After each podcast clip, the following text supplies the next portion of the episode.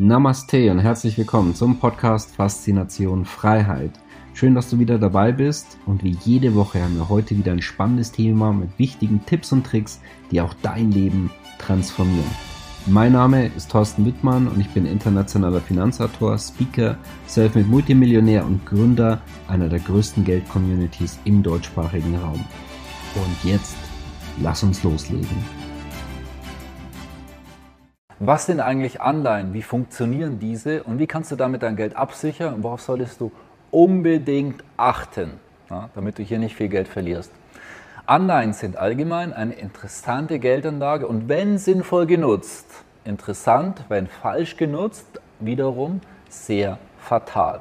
Unsere Community, das ist bekannt, wir sind Sachwertfreunde und investieren Ganz sicherlich nicht in Argentinien Bullshit-Anleihen, aber es kann durchaus sinnvolle Varianten geben, wie zum Beispiel stabile Staaten und stabile Währungen, wie beispielsweise Norwegen, wo du eine äh, Anleihe kaufen kannst und diese nur gefährdet wäre, wenn das Königreich Norwegen das nicht mehr bedienen könnte. Und bist dann auch zum Beispiel in deren Währung investiert, wenn du das für sinnvoll hältst. Also, wie wir hier bereits sehen, Anleihe ist nicht gleich Anleihe. Also wir starten jetzt erstmal mit einer Definition. Was sind denn Anleihen? Erstmal, Anleihen sind festverzinsliche Wertpapiere bzw. Schuldverschreibungen, die das Recht auf Rückzahlung des Nennwertes zuzüglich Zinsen verbriefen. Also es ist wie quasi, wenn du jemanden einen Kredit gibst, wie beispielsweise dem Königreich Norwegen. Alternative Bezeichnung. Hier solltest du wissen, dass auch hier über Anleihen gesprochen wird. Festverzinsliche Schuldverschreibungen, Bonds, Rentenpapiere, Obligationen. Dann, wer vergibt Anleihen? Die bekanntesten Anleihen sind vermutlich Staatsanleihen, habe ich schon gerade ein bisschen was genannt. Gibt aber auch weiter Unternehmensanleihen, also kannst auch von Volkswagen oder BMW Unternehmensanleihen erwerben, die an der Börse gehandelt werden, aber auch von Banken beispielsweise. Schauen wir uns mal an, der wichtigste Unterschied zu Aktien. Bei Aktien erstmal geben Unternehmen Anteile vom Unternehmen heraus. Also du wärst bei Aktien oder bist an einem Unternehmen beteiligt. Sagen wir jetzt einfach mal BMW. BMW-Aktien, dann gehört dir ein Teil vom Unternehmen. Du kannst es auch so lange halten, wie du willst und frei verkaufen. Gilt aber auch grundsätzlich für Anleihen. Die Unternehmen erhöhen dadurch den Eigenkapitalanteil.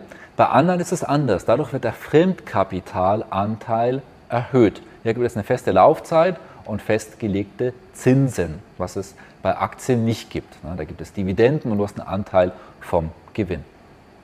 Schauen wir uns die wichtigsten Begriffe an bei Anleihen. Hier ist wichtig zunächst mal der Nennwert. Das ist der Betrag, ähm, der auf der Anleihe steht und zu dem sie zurückgezahlt wird. Der Ausgabekurs von Anleihen beträgt in der Regel 100% vom Nennwert. In den meisten Fällen, es gibt auch ganz unterschiedliche Sonderkonstellationen ab und zu, meistens ist es quasi 100. Dann die Laufzeit. Unternehmensanleihen dauern häufig drei bis sieben Jahre. Ich denke, das ist klar. Also einfach der Zeitraum, solange die Anleihe läuft. Die Staatsanleihen sind in der Regel zwischen sechs Monaten und 30 Jahren. Es gibt auch sogar 100-jährige Staatsanleihen. Manchmal wird diskutiert, ja, die einfach, ja, indefinite, also äh, lebenslänglich laufen zu lassen. Da sage ich jetzt nicht meine persönliche Meinung dazu. Ich denke, das ist relativ klar und äh, was das bereits bedeutet, wenn so etwas diskutiert wird.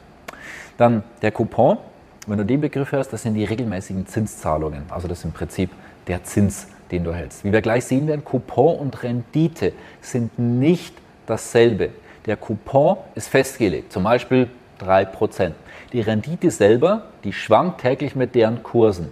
Bei steigenden Anleihenkurse sinkt die Rendite, bei fallenden steigt sie, was wir uns gleich auch noch anschauen werden. Dann haben wir hier die Rendite. Die ergibt sich aus der Laufzeit in festgelegten Zinszahlungen, dem Kaufkurs und dem Rückkaufkurs der Anleihe und wird in Prozent angegeben. Und auch hier hat einen Einfluss darauf, wenn zum Beispiel die Zinssätze steigen oder fallen. Es ist quasi die jährliche Verzinsung, die ein Anleger warten kann, wenn er die Anleihe bis zum Laufzeitende im Depot behält. Die wichtigsten Faktoren, die die Rendite hier beeinflussen, Marktzinsniveau, verbleibende Laufzeit, Finanzkraft des herausgebenden Staats oder Unternehmens. Und je länger die Laufzeit und je geringer die Bonität, desto mehr Rendite, weil mehr Risiko. Dann haben wir den Kurswert. Der Kurs von Anleihen wird im Prozent des Nennwerts angegeben. Ein Kurs von 100 Prozent entspricht genau dem Nennwert.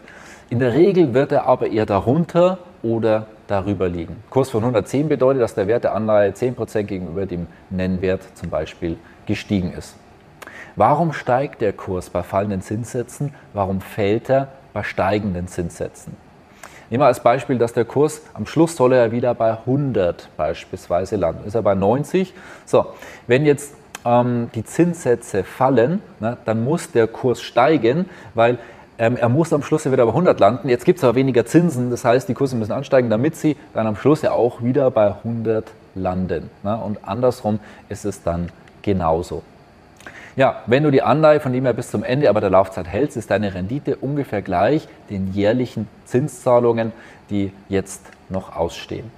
Während der Laufzeit schwankt der Kurs der Anleihe und deswegen schwankt eben auch die Rendite. Wir haben ja gesehen, dass es nicht gleich dem Coupon ist. Also, wie kannst du dort investieren? Genauso wie Aktien kannst du Anleihen über ein Depot erwerben. Kannst also bei einer Bank ein Depot erwerben und dann dort Aktien, äh, nee, Aktien natürlich auch und dann eben Anleihen dort ähm, hineinkaufen. Und wir haben genauso zum Beispiel eine WKN-Nummer, also Wertpapierkennnummer, wo die Anleihen eindeutig ähm, definiert sind. Ja.